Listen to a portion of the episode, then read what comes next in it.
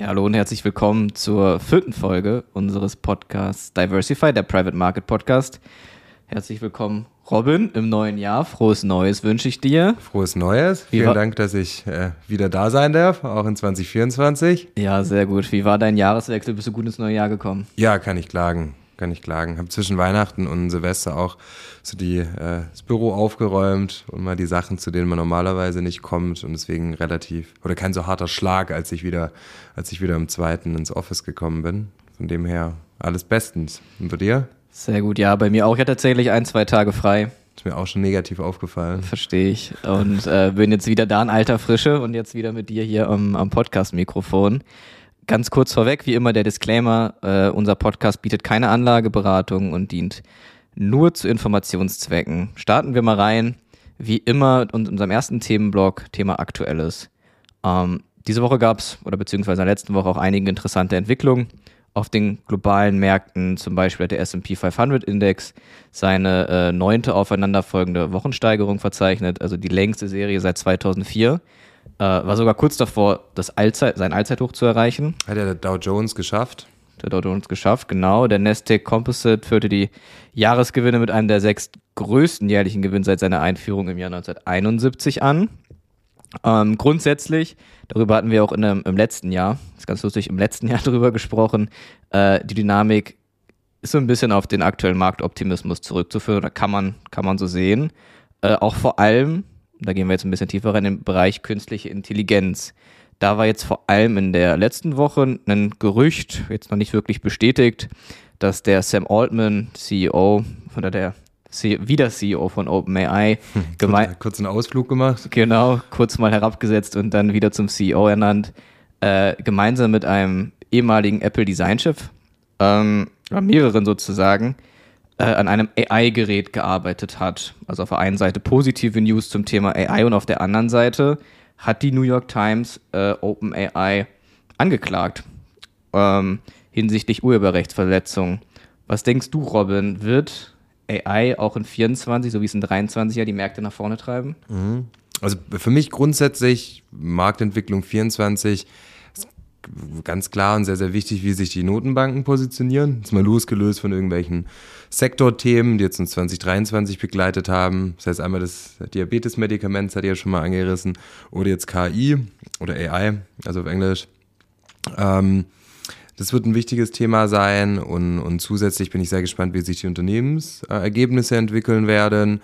Das ist auch ein wichtiger Aspekt, ob du, ob das, ja, der, der, der, die Euphorie, die vorweggenommen wurde, ähm, ob die auch erfüllt wird. Jetzt gerade wenn die Earnings kommen, ist auch spannend jetzt für die nächsten Wochen, wie die ganzen Unternehmen ähm, das Gesamtjahr 2023 abgeschlossen haben. Thema AI. Und ich bin mir sehr, sehr sicher, dass es, dass es unverändert ein Thema sein wird. Nicht nur dieses, auch noch nächstes Jahr. Was hat, allein wenn wir jetzt unseren Arbeitsalltag oder wahrscheinlich auch von vielen Zuhörerinnen und Zuhörern, Ja. den Arbeitsalltag sich anschaut, verändert. Also bei uns ist es ein integraler Bestandteil von Workflows. Die ganzen, die ganzen Bilder bei uns sind AI generiert. Das heißt, wir, wir haben jetzt keinen Designer bei uns im Team sitzen, sondern es kann einfach, wenn man ganz gut ist, in den, in den Prompts engineeren, ist auch eine neue, neue Stellenbezeichnung, die da entstanden ist, ähm, kann man Bilder entwickeln wie ein, wie, ein, wie ein Designer, die vielleicht noch ein bisschen nachbearbeiten und macht dann halt nicht zwei am Tag, sondern 20 in der Stunde. Ähm, das heißt, es ist sehr, sehr präsent oder auch gerade beim Texten, was für eine große Hilfe ChatGPT ist. Und früher immer alles gegoogelt. Äh, heute nutzen wir ChatGPT. Da also bin ich ja noch nicht ganz so weit wie jetzt, wie jetzt du, Henrik. Ähm, aber es ist jetzt ja schon ein integraler Bestandteil. Und dann sind so die, die offensichtlichen Nutzungsfelder, in denen es wahrscheinlich jeder schon mal so getestet hat. Ähm, dann gibt es auch noch andere Themen, was vielleicht nicht so präsent ist bei den meisten. Gerade Anwendungsbeispiele, das habe ich letztens gelesen. Ähm, Thema, Thema Radiologie. Es, man hat es jetzt auch hinbekommen, also mit Hilfe von AI, Bauchspeicheldrüsenkrebs zu diagnostizieren, was aus meiner Sicht wahrscheinlich relativ schwierig ist. Also ich bin da nicht im Thema drin, aber äh, es wird jetzt belegt, dass AI besser sei als ein Onkologe. Das heißt, da ist schon jetzt künstliche Intelligenz besser als jetzt irgendwie ein Onkologe, der das seit 20 Jahren macht sowas. Also es gibt extrem viele Anwendungsfälle. Oder ähm, auch die Kondensstreifen von Flugzeugen, die ja wohl sehr umweltschädlich sind. Um die zu reduzieren, äh, wurde auch AI eingesetzt, um da eine Lösung für zu finden. Und es gibt so unendlich viele Anwendungsbeispiele.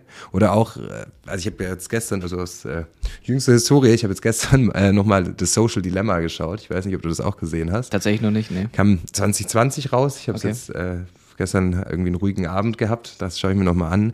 Und auch was für eine wichtige Rolle, ist jetzt glaube ich nicht zwingend AI, aber auf jeden Fall Machine Learning bei den ganzen, bei ganzen Social Media. Also was, was für eine wichtige Rolle das schon seit Jahren spielt. Und ich glaube, es wird einfach immer weiter zunehmen. Ist auch Allein wenn du die Prognose, Prognosen dir anschaust, es gibt ja irgendwie von Statista über allen möglichen, allen möglichen Zeitungen, oder jetzt auch eine Bloomberg oder sowas, äh, prognostizieren die nächsten zehn Jahre ein jährliches Wachstum zwischen 30, teilweise über 40 Prozent, also wirklich pro Jahr. Für, den, für den Sektor KI. Genau, für den Sektor KI, äh, gerade generatives AI noch mal einen Ticken größer, da über 40 Prozent. Also ein mega Markt und ich glaube, wir können uns gerade noch nicht vorstellen, wie viele Anwendungs, Anwendungsbereiche es wirklich gibt für KI. Weil letztendlich, ja, also gerade das Thema mit, mit irgendwie Onkologie, es wäre für mich jetzt nicht so richtig obvious gewesen, Ja. äh, dass man das da anwenden kann oder bei Kondensstreifen von Flugzeugen. Ähm, aber ich glaube, dass es schon, dass sich da sehr, sehr viel tut. Oder auch gerade Thema Customer Support, was ja was mir ein sehr, sehr wichtiger, was für mich ein sehr, sehr wichtiger Punkt ist, dass du halt extrem viel auch über künstliche Intelligenz beantworten kannst und mittlerweile halt auch mit einer wahnsinnig guten Qualität. Das ist ja das Beeindruckende. Teilweise erschreckende, aber für mich beeindruckend, wenn man das wirklich ähm, sich zunutze macht als Unternehmen, äh, hat man da extremes Potenzial für Effizienzsteigerung. Wie würdest du denn äh, ja persönlich da rangehen, wenn du sagst, du hast gelesen oder manche, mit Bloomberg war es 30 bis 40 Prozent prognostiziert äh, im Wachstum. Wie würdest du persönlich rangehen, wenn du jetzt sagst, okay, ich möchte in KI investieren, ist es für dich, sind das dann einzelne Aktien, die du rauspicken würdest? Wäre das ein anderes Instrument, was du da wählen würdest? Also ich finde, wenn man sagt, ich möchte jetzt von diesem, von diesem Sektor partizipieren, gibt es tatsächlich auch über ETFs ganz, ganz interessante Lösungen, die sich halt auf künstliche Intelligenz oder Unternehmen, also aktiv gemanagte ETFs, die sich auf Unternehmen äh, fokussieren, die an AI partizipieren oder Entwicklung von künstlicher Intelligenz. Das sind entweder Unternehmen, die halt wirklich direkt ähm, in dem Bereich unterwegs sind, also hat es ja gesagt, OpenAI oder jetzt Microsoft oder sowas, Google, ähm, sowas, aber halt auch die ganzen Chip-Hersteller. Man braucht ja wahnsinnig, wahnsinnig leistungsstarke Prozessoren. Das sind eigentlich AMD, Nvidia oder sowas in der Titel, ähm, die man da auswählen kann. Wenn man jetzt sagt, ich möchte mich jetzt nicht au Detail mit den Companies auseinandersetzen, kann man da den diversifizierten Ansatz fahren. Alternativ kann man auch sagen, nee, ich möchte jetzt, ich finde, das Management von Nvidia hat einen wahnsinnig guten Job gemacht. Ich glaube daran, sind super positioniert. Kann man da auch direkt in die Titel reingehen. Gibt es auch viel Research. Es spielt auch bei uns eine wesentliche Rolle. Ähm, sage ich wahrscheinlich jetzt äh, vier Folgen, viermal gesagt. Wir wollen wir investieren immer oder wir suchen immer Investments raus, die säkulären Trends folgen. Das heißt ja Genau. wirklich nah, also langfristig den, den Wandel der Welt irgendwie mittreiben. Und das ganz klar AI ein Thema, deswegen findet man bei uns auch recht häufig Semiconductor-Unternehmen und da auch die komplette Supply Chain. Also es kann jemand sein, der die designt äh, oder die ganze Entwicklung macht von den Chips wie eine Nvidia, kann aber auch in der Supply Chain deutlich früher sein, wie eine ASML. Das bin ich ein, ein Fan von. Der weiß. der ASML, ähm, der die Maschinen baut, Ja. um diese, um diese ähm, Chips herzustellen oder auch Fertigungsunternehmen wie TSMC, also äh, Taiwan Semiconductor Manufacturing, also gerade so Companies und ja, dann gibt's auch je nach, je nach persönliche Präferenzen, so Deutschland, Autoland, da könnten Infineon irgendwie spannend sein, wenn man sagt, äh, das Thema AI und Chips, Semiconductor, immer größere Rolle im Automotive-Bereich, das Infineon super positioniert, wenn man sagt, eher Richtung Gaming, ähm, vielleicht eine Nvidia AMD und genau, also findet man bei uns auch auf der Plattform, ähm, von Anfänger immer diversifiziert oder halt den, den kuratierten Ansatz von Unternehmen wie jetzt von Now folgen. Ja, ich glaube, was ganz spannend dabei ist, wie du sagst, dass man die komplette Supply Chain von KI denkt. Dass man jetzt sagt, okay, KI boomt, dann denken vielleicht die ersten oder die meisten Leute direkt an OpenAI, an ChatGPT, aber wie du jetzt gerade sagst, dass man das weiterdenkt, bis hin zu einer ASML, bis hin äh, zu den Companies, die du gerade gedacht hast. Also sind ja so viele Möglichkeiten, Sektoren, die du quasi da mitnehmen kannst. Ähm, ja, super spannend. Da kannst du nämlich, das finde ich ganz spannend, da kannst du nämlich, auch wenn du nur eine Aktie hast, schon ja so eine Art Diversifikation in dein Portfolio bringen, weil du könntest dich jetzt entscheiden, ich möchte eher Best in Class Gaming, Best in Class Automotive, Best in Class whatever, irgendwie Luft- und Raumfahrt. Oder ich sage, ich gehe doch einfach zu der Company, die die Maschinen herstellt, Ja. die genutzt wird für alle diese Chips oder für die meisten davon. Und das ist so die Denke auch von uns, also dass man da ein bisschen ums Eck denkt.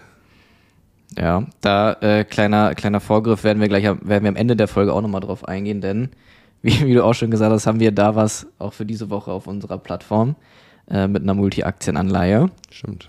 Ähm, aber lass uns mal ein bisschen geografisch wandern, mal äh, Richtung Asien schauen, Stichwort Japan und China.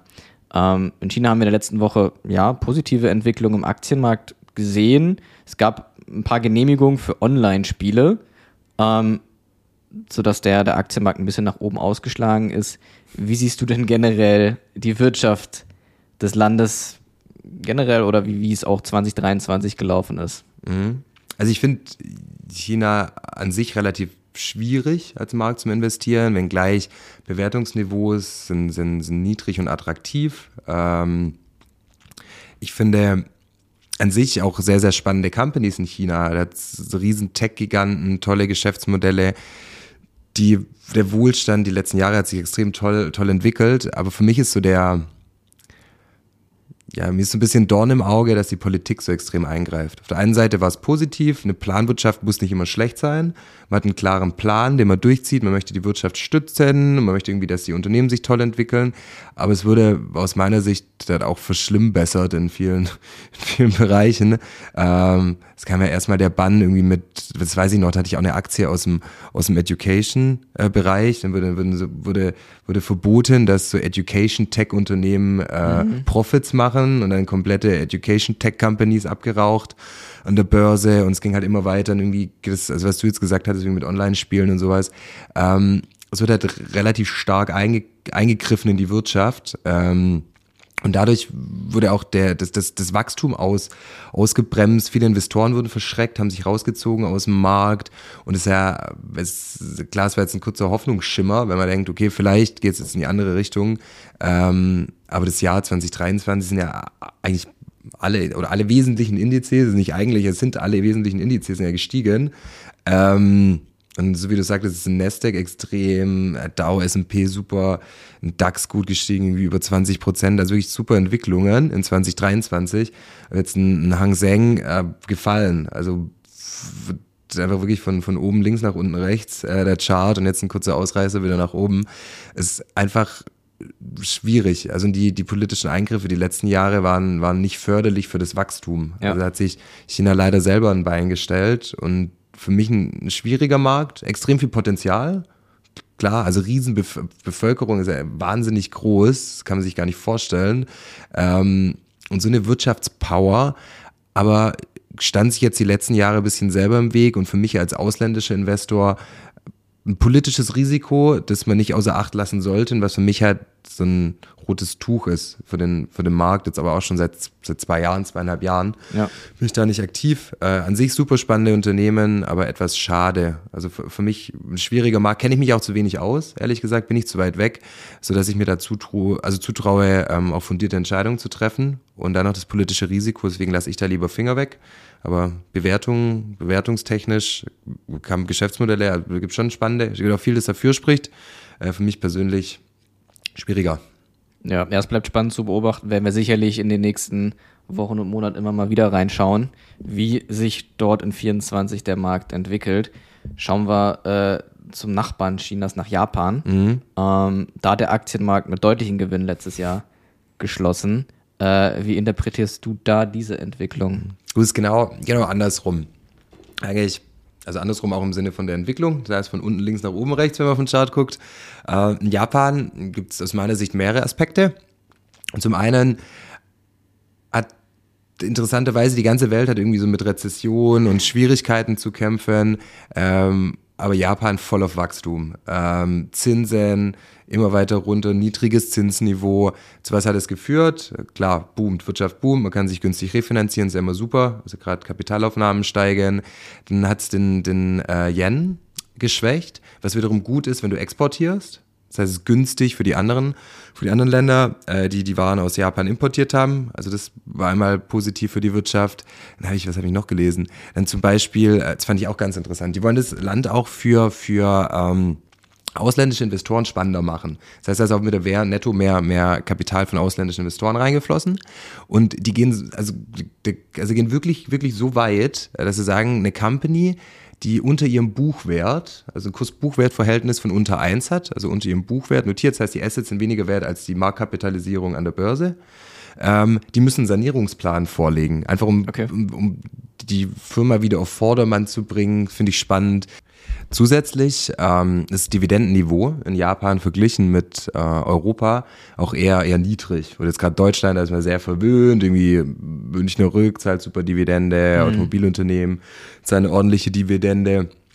Und in ähm, Japan eher niedriges Niveau, deswegen wurde da vom Staat schon auch angemerkt, dass es doch erwünscht ist, um das Land ähm, auch für ausländische Investoren attraktiver zu machen, da die Dividenden, die Dividendenniveaus zu erhöhen oder ähm, ja auch mal so gesagt, es gibt ja auch Unternehmen, da gibt es Aktienrückkäufe, wäre das nicht auch was für euch und einfach das für ausländische Investoren attraktiver zu machen, ja. äh, Japan wieder und daher auch größere Nettozuflüsse von ausländischen Investoren ähm, gesehen jetzt in 2023, ich glaube auch 2024 wird es ähnlich sein.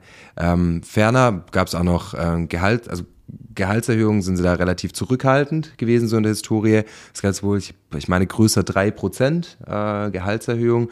Bei vielen großen Unternehmen in, in 2023, du schaust so, sagen, das ist jetzt nicht so riesig, nicht so, nicht so, nicht so üppig, ähm, ja. aber das ist äh, für Japan relativ, relativ groß und so, dass, so wird auch der Wohlstand weitergegeben. Das heißt, die Unternehmen verdienen gut, der Export ist stark durch das niedrige Zinsniveau, ähm, sie versuchen die Aktienkurse weiter nach oben zu treiben und auch die, die Unternehmensbewertung und geben das auch weiter in die Bevölkerung, sodass die wiederum investieren kann. Deswegen äh, das ist eher florierend, die Wirtschaft da. Ja, spannend. Das eher, sieht eher ganz gut aus. Ja, sehr spannend. Lass uns gerne mal zum zweiten Themenblock unseres Podcasts gehen. Hm. Und zwar einen Deep Dive, jetzt wird spannend, in eine regulatorische Verordnung, und zwar LTIF 2. Da, da, da gibt es nichts zu lachen. Da gibt es jetzt nicht so viel, naja, doch, für manche vielleicht schon, das hören wir jetzt vielleicht mal raus, aber tatsächlich einfach ein regulatorisches Thema, was jetzt ab Januar, ja, in Kraft getreten ist. Robin, erklär doch mal für unsere Zuhörerinnen und Zuhörer, was ist denn diese ELTE-Verordnung? In drei Sätzen, das wäre toll. drei Sätze, schaffe ich. Ähm, nee, erstmal, für was steht ein LTIF? Das LTIF steht für European, also E, European L, Long T Term Investment Fund, also European Long Term Investment Fund. Ähm, was bedeutet das genau? Ist jetzt auch eine ähm, Erneuerung, also LTIF gab es schon, wurde jetzt erneuert, also LTIF 2.0, äh, sag mal, also sag mal so, oder sag mal da dazu, ähm, mhm. zu der Erneuerung jetzt hier, so wie du es gesagt hast, am 10. Januar in Kraft tritt. Mhm. Das ist letztendlich, nachdem es auf europäischer Ebene, also European Long-Term Investment Fund, in Kraft tritt diese Verordnung, soll es die letztendlich im Kern die Kapitalmarktunion, also in der Europäischen Union stärken. Was bedeutet das? Ähm, Im Kern sollen, soll das Investment in europäische illiquide Anlagen gefördert werden. Hört mhm. sich recht sperrig an. Was heißt es? Ähm, also illiquide Anlagen ist nahezu alles, was nicht an der Börse gehandelt ist. Also wie Private Equity Beteiligung, also Investments sind nicht, nicht äh, börsengehandelte Unternehmen, dann Infrastruktur. Da äh, empfehlen wir natürlich an der Stelle gerne nochmal in die ersten Folgen unseres Podcasts Stimmt. reinzuhören. Da gehen wir in einen Deep Dive rein. Was sind illiquide Investments? Vor allem andere, anderer Term, alternative Investments kann man ja gleichsetzen zu illiquiden Investments. Ähm, der kleine Einschub an der Stelle. Genau. Für die Leute, die jetzt gerade aussteigen und sagen, worüber redet der Mann hier? genau. Also es geht letztendlich darum, ähm, dass man illiquide Investments in Europa ähm, den Zugang dazu erleichtert.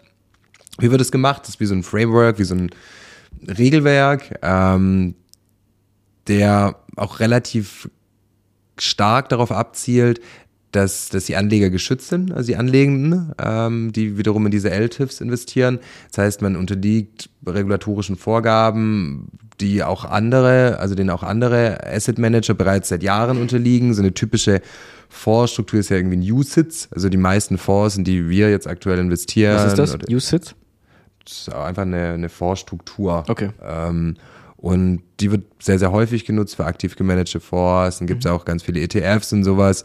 Und da gibt es ja verschiedene ähm, Rahmendaten oder Unterlagen, die ausgehändigt werden müssen. Zum Beispiel so ein Basisinformationsblatt und sowas. Das sind auch alles Bestandteile. Eine LTIF regelt letztendlich so den Schwerpunkt, also welche oder was für, was für Checkmarks müssen getickt werden bei einem, bei einem Fonds, also in was darf der investieren. Das ist irgendwie Schwerpunkt in Europa, illiquide, ähm, etc. Irgendwie mindestens quartalsweise muss ein Wert des Fonds erstellt werden. So Themen sind es. Also ein paar, paar Checkmarks getickt werden müssen. Es muss dann beantragt werden. Dann können die als LTIF vertrieben werden. Mhm. Was ist das Charmante daran? Ähm, man kann alternative Investmentfonds, ähm, was eigentlich alle Fonds sind, die in alternative Anlageklassen wie jetzt Infrastruktur, Private Equity, ähm, etc. investieren, kann man dann über LTIF 2.0 auch an Kleinanleger vertreiben und das mit einer sehr, sehr kleinen Losgröße. Das war bis dato nicht möglich. Ähm, warum geht es jetzt? Einfach der Zugang, so, ja, beidseitig Benefiting. Ähm, einmal sollen die Asset Manager Zugang bekommen zu Kapital von Kleinanlegern. Ähm, was ich auf der anderen Seite sehr, sehr super finde, ist, dass die Kleinanleger Zugang bekommen sollen zu Alternative Investments und äh, deswegen dieses Framework, das jetzt gerade in der Umsetzung ist. Okay, und äh, du hast es ja gerade schon angesprochen, es gab schon eine LTIF-Verordnung und der entscheidende Faktor, habe ich jetzt ein bisschen rausgehört, dass diese LTIF 2-Verordnung ist, dass es jetzt quasi für Kleinanleger geöffnet wird? Oder was ist der wesentliche Unterschied, warum jetzt diese Verordnung so besonders ist im Vergleich zu den bestehenden LTIF? Du hast halt betraglich eigentlich keine Hürden mehr. Also du kannst okay. theoretisch sagen, ich biete jetzt einen Private Equity vor, der einen Schwerpunkt in Europa hat, was wir gelernt haben, was er haben muss. Mhm. Ähm, und halt die ganzen ja, Kriterien erfüllt, um als LTIF 2.0 vertrieben werden zu können. Wenn das alles erfüllt wird, kann ich sagen, dann biete ich jetzt ab 1 Euro an, also einen, einen, einen Anteil an diesem Fonds. Wird nicht passieren. Also wir sind auch mit sehr, sehr vielen Asset Managern und Banken im Austausch. Es werden weiterhin die, die Hürden wahrscheinlich fünf, teilweise sechsstellig bleiben von den Investments. Aber da kommt ja wieder unser Ansatz ins Spiel. So als Community sind wir stark, äh, bündeln da die Investments, sodass wir auch, auch bei den ganzen Funds, die wir für investitionswürdig erachten, bei uns den Weg auf die Plattform finden, dass wir da die Losgröße wieder auf 1000 Euro investieren und dadurch dann ähm, Zugang schaffen. Das heißt, regulatorisch das Framework hilft auf jeden Fall mal, weil einige Qualitätskriterien erfüllt werden müssen, dass ein Fonds als LTIF 2.0 vertrieben werden kann. Ähm, nichtsdestotrotz ist noch ein Bedarf da an der Losgrößentransformation. Das heißt, aus Losgröße 100.000 100 mal 1000 machen. Ähm, und dafür sind dann wir da. Ja, macht ja generell einfach positiv, dass es da jetzt ein regulatorisches Setup gibt, dass Voll. beide Seiten quasi da auf der in Anführungszeichen sicheren Seite sind. Zum einen die Investoren oder die Leute, die gern investieren möchten und zum anderen Seite, auf der anderen Seite natürlich auch die Player, die Sachen gerne anbieten möchten, ähm, dass man da ein Setup hat, woran man sich orientieren kann. Du hast es gerade auch schon gesagt, wie realistisch das Ganze denn jetzt eigentlich ist. Also ich habe es mir ganz plakativ mal in meinen Notizen hier aufgeschrieben. Äh, können Kleinanleger denn jetzt endlich wie superreich investieren? Du hast gerade schon ein bisschen vorweggenommen. Nein, vermutlich erstmal noch nicht. Mhm. Ähm, also zumindest nicht ab einem Euro. Ja, also theoretisch ja, aber du musst dich natürlich als Asset Manager auch darauf einlassen. Ähm, die letzten Jahre hat es ja auch so funktioniert.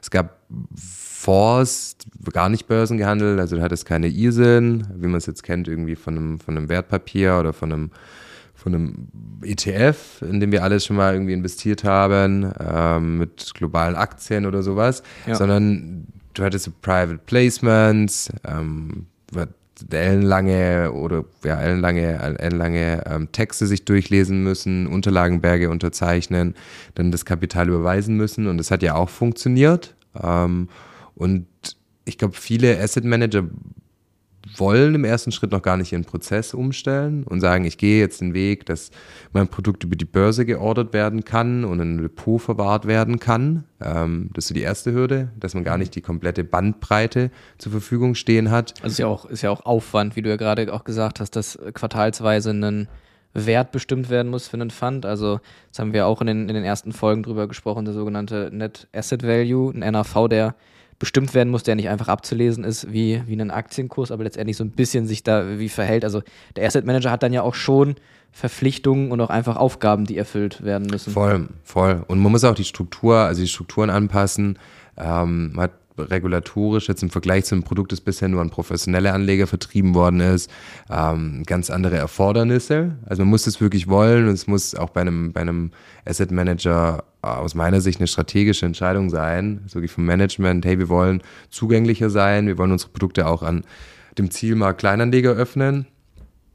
Und das ganze Fund Assessment durchlaufen, dass der, das Produkt einerseits überhaupt depotverwahrfähig ist und dann auch noch als LTIF 2.0 klassifiziert wird und dann operativ, dann ist ja der Schritt, ist alles soweit so klar, ähm, dann habe ich das alles durch, aber dann gab es so die letzten Jahre trotzdem vielleicht nur, äh, oder wurden nur Investments zugelassen ab einer halben Million. Mhm dann das auch noch operativ umzustellen von einer halben Million auf 100 Euro als Beispiel oder 1000 Euro, ist dann nochmal ein zusätzlicher Schritt. Und ich glaube, das ist bei vielen Asset Managern und Banken schon ein strategischer Punkt, das zugänglicher zu machen, würde aber schon seine Zeit dauern. Ähm, aber ich glaube, wenn dieser Schritt abgeschlossen wurde, stehen wir immer noch nicht da, dass jeder Asset Manager selbst irgendwie auch Investments ab 1000 Euro zulässt. Und sind wir wiederum drauf spezialisiert, zu sagen, wir haben Investments, die sind regulatorisch compliant und, und passen für den Zielmarkt Kleinanlegende, ja. ähm, haben aber eine relativ hohe Mindestinvestitionssumme. Und dann kommen wir ins Spiel und reduzieren diese Summe zu adäquaten Größen aus unserer Sicht. In unserem Fall ja immer die 1000 Euro. Das heißt, irgendwie, wenn er sagt Glaskugel in fünf Jahren, ja, glaube ich schon. Also da kann man wie die Superreichen, hast du deine Frage, wie die Superreichen investieren, ähm, oder ähnlicher als mhm. heute. Es, gleich, es, gleicht sich, es gleicht sich ein bisschen an. Ja, es gleicht sich ein bisschen an. Aber ich glaube auch, es wird Fonds geben, die haben da keine Lust. Also sie werden ihre Produkte nie, nicht so anbieten. Ja. Ähm, einerseits, weil sie also einfach wirklich nur keine Lust haben und es operativ nicht hinbekommen mhm. und da auch keine Kapazitäten reinstecken wollen. Und andererseits, weil sie auch nicht die Notwendigkeit sehen für sich, ähm, sich mehr investieren zu öffnen. Es gibt mhm. ja auch Fonds, die sind, ähm, die sagen, ich möchte nur Leute, die mindestens, keine Ahnung, 10 Millionen Euro oder sowas investieren, weil ich ähm, gar kein Thema habe. Ich kann mir meine, meine Investoren aussuchen und es wird es hier sicherlich auch geben. Was es aber nicht reden auch viele immer drüber, das Thema Adverse Selection, ähm, dass es nur Produkte sind, die jetzt irgendwie gar keinen Kapitalzufluss bekommen. Ähm, sehe ich wiederum nicht so. Wenn man sieht, gerade bei, bei ähm, ja, vielen Großbanken, wirklich den Wunsch, sich offener zu zeigen. Also nicht, weil sie es müssen, nicht, weil sie irgendwie sonst nicht genug Kapital einsammeln würden, sondern einfach, weil sie sagen, es ist ein, es ist ein riesengroßer Markt, äh, ist benefiting für beide. Wenn man so halbwegs, gerade mit Partnern wie jetzt mit uns zum Beispiel, also mit Now hinbekommt, das ohne eine Explosion an zusätzlichem operativen Aufwand sich da zu öffnen, ähm, ist es ja Win-Win. Das heißt, mehr Assets under Management ohne großen Aufwand für den Asset Manager, ohne dass die Notwendigkeit da wäre. Und zum anderen ähm, zeigen sie sich halt auch offener, halt nicht so im Elfenbeinturm, wie es ja viele mhm. Asset Manager tun, ist halt ein bisschen nahbarer, also gerade für die, für die Masse. Und ähm, ist halt für viele, also für viele Asset Manager gerade auch strategisch, also nicht irgendwie notgedrungen, sondern eine strategische Entscheidung für äh, mehr Offenheit, mehr Zugänglichkeit. Ja, ist ein spannender Punkt, den, den du da ansprichst. Ähm, denn die nächste Frage wäre auch so ein bisschen gewesen. Chancen hast du jetzt ja einmal erläutert äh, was für aber mögliche Risiken es auch theoretisch geben könnte, dass es diese ELTE-Verordnung jetzt gibt. Also ich meine, letztendlich, du sagst, es ist eine strategische Ausrichtung.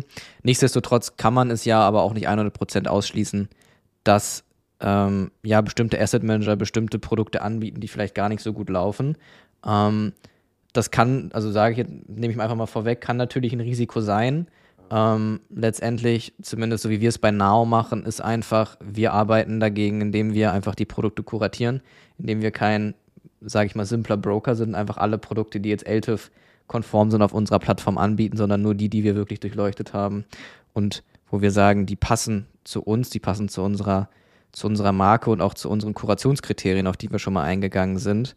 Was siehst du denn darüber hinaus noch für mögliche Risiken? Also Stichwort beispielsweise, ja, ist es denn so gut, dass Kleinanleger ab 1 Euro in bestimmte Produkte investieren können? Also Risiko, Risiko an sich, das, was du gesagt hast, ganz klar. Ähm, ist ja auch nicht alles, was du an der Börse kaufen kannst, super. Äh, es wird da genau das Gleiche sein, nur weil du Zugang hast, muss es nicht ein Spitzenprodukt sein. Du musst eigentlich immer ja, Augen offen halten mit Sinn und Verstand in Sachen investieren. Nur weil das jetzt theoretisch investierbar wäre, heißt nicht, dass es ein gutes Investment ist.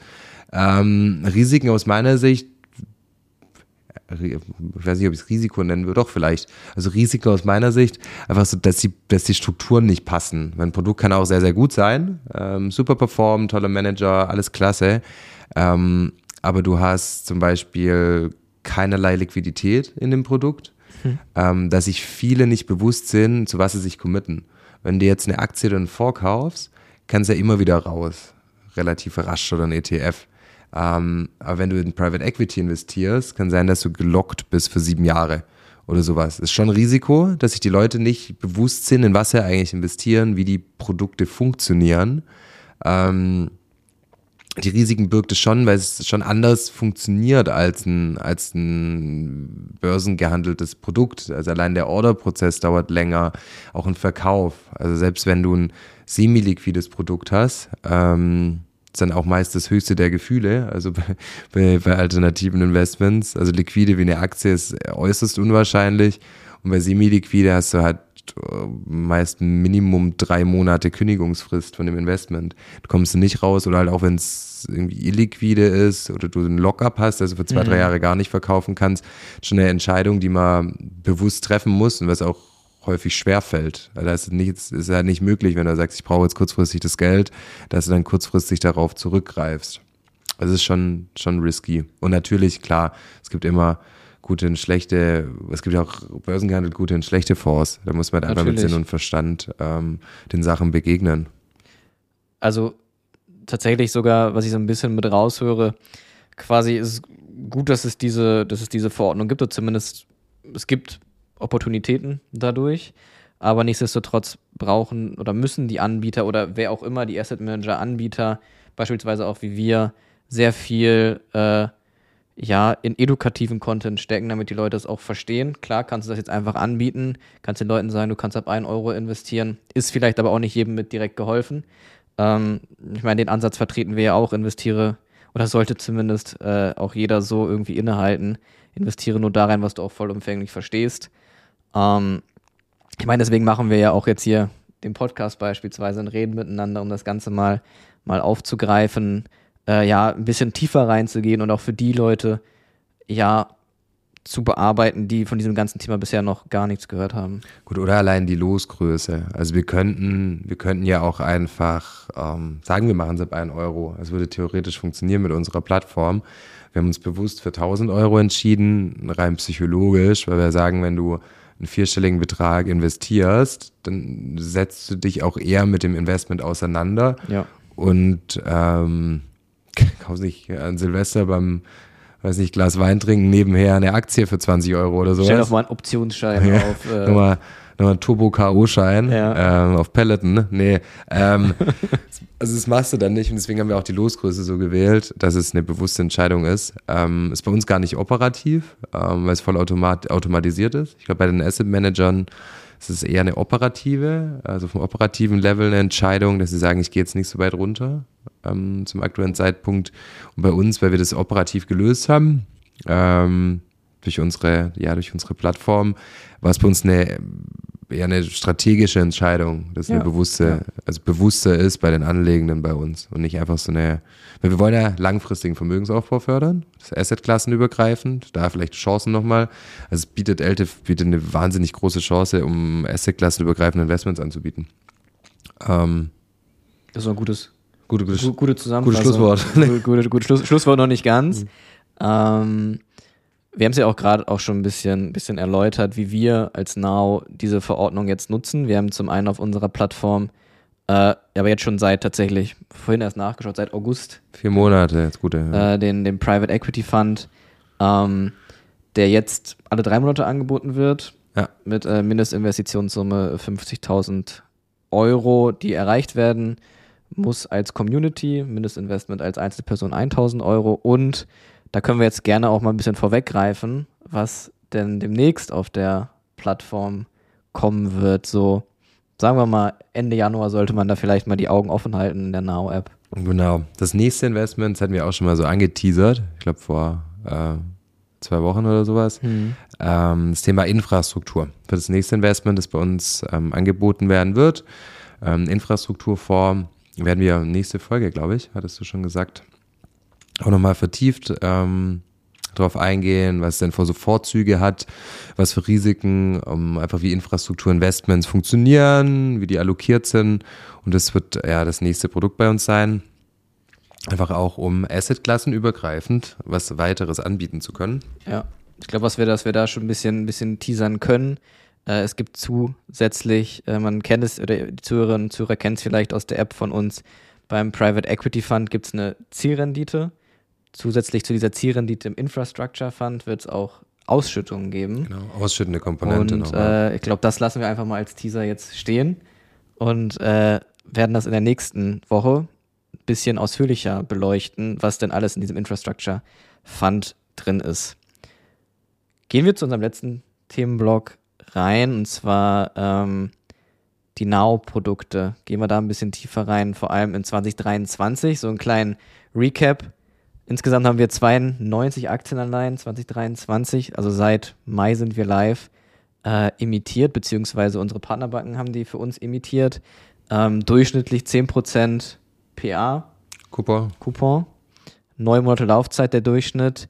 Die beliebtesten Produkte, ich weiß gar nicht, äh, ob du das auch so auf dem Schirm hattest. Klar, von, vorneweg der Private Equity Secondary Fund nach Volumen. Dann hatten wir eine Mercedes Single-Aktienanleihe, eine BNP, Vonovia und ST Microelectronics. Hast du das so auf dem Schirm gehabt?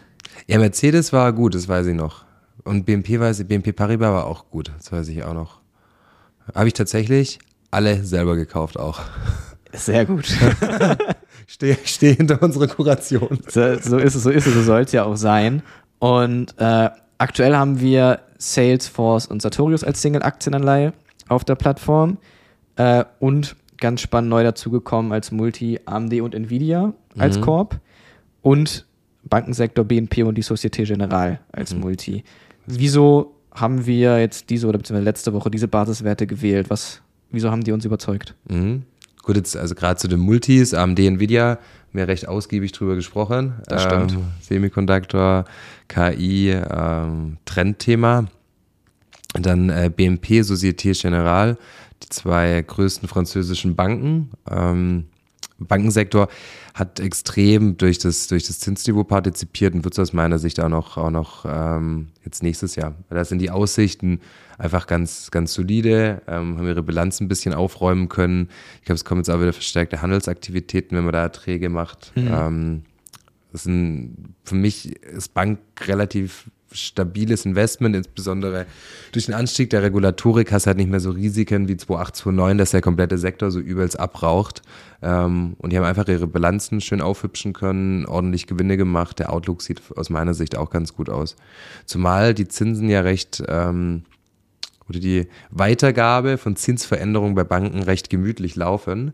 Ähm, man hat ja nicht nur bei Unternehmen Nachlaufeffekte ähm, von den Zinsen, weil sie weniger investieren bei einem hohen Zinsniveau, auch bei, bei Banken. Also ich weiß jetzt nicht, wer, wer hat von euch jetzt gerade irgendwie dreieinhalb Prozent Guthabenzins auf seinem Konto? Ich glaube wahrscheinlich, also von euch, also auch von den Zuhörern, auch von dir, das ist ja sehr unwahrscheinlich. Das heißt, ähm, gerade zu Zinsveränderungen, da ist doch eine Bank recht träge bei der ja, Weitergabe. Das kann man schon so sagen. Und da hast du dann auch in den Veränderungen ähm, beim Zinsniveau nicht direkt den Effekt, sodass ähm, aus meiner Sicht das Jahr 2024 auch nochmal ganz solide laufen müsste, ähm, auch wenn Handelsaktivitäten, wie gesagt, wieder zunehmen. Mhm. Spannend. Ja, super, Robin. Vielen Dank für, für die Erklärung. Wir sind auch schon am Ende der aktuellen Folge. Äh, kleiner Ausblick auf die nächste Woche, da haben wir ja vorhin schon drüber gesprochen, wo es in, ein bisschen in die Richtung geht. Zusätzlich dazu wird es auch ein bisschen Richtung, ja, inflationsgesicherte Assets gehen. In die Richtung wird es äh, in der nächsten Woche laufen. Und ansonsten, wenn Fragen bestehen, gerne auf die vorhandenen, ja, auf den vorhandenen Kanälen uns schreiben, entweder auf Instagram oder per E-Mail an hello at investnow.com. Und ansonsten hören wir uns dann wieder in der nächsten Woche. Vielen Dank, Hendrik. Danke dir und bis bald. Bis nächste Woche. Ciao. Tschüss.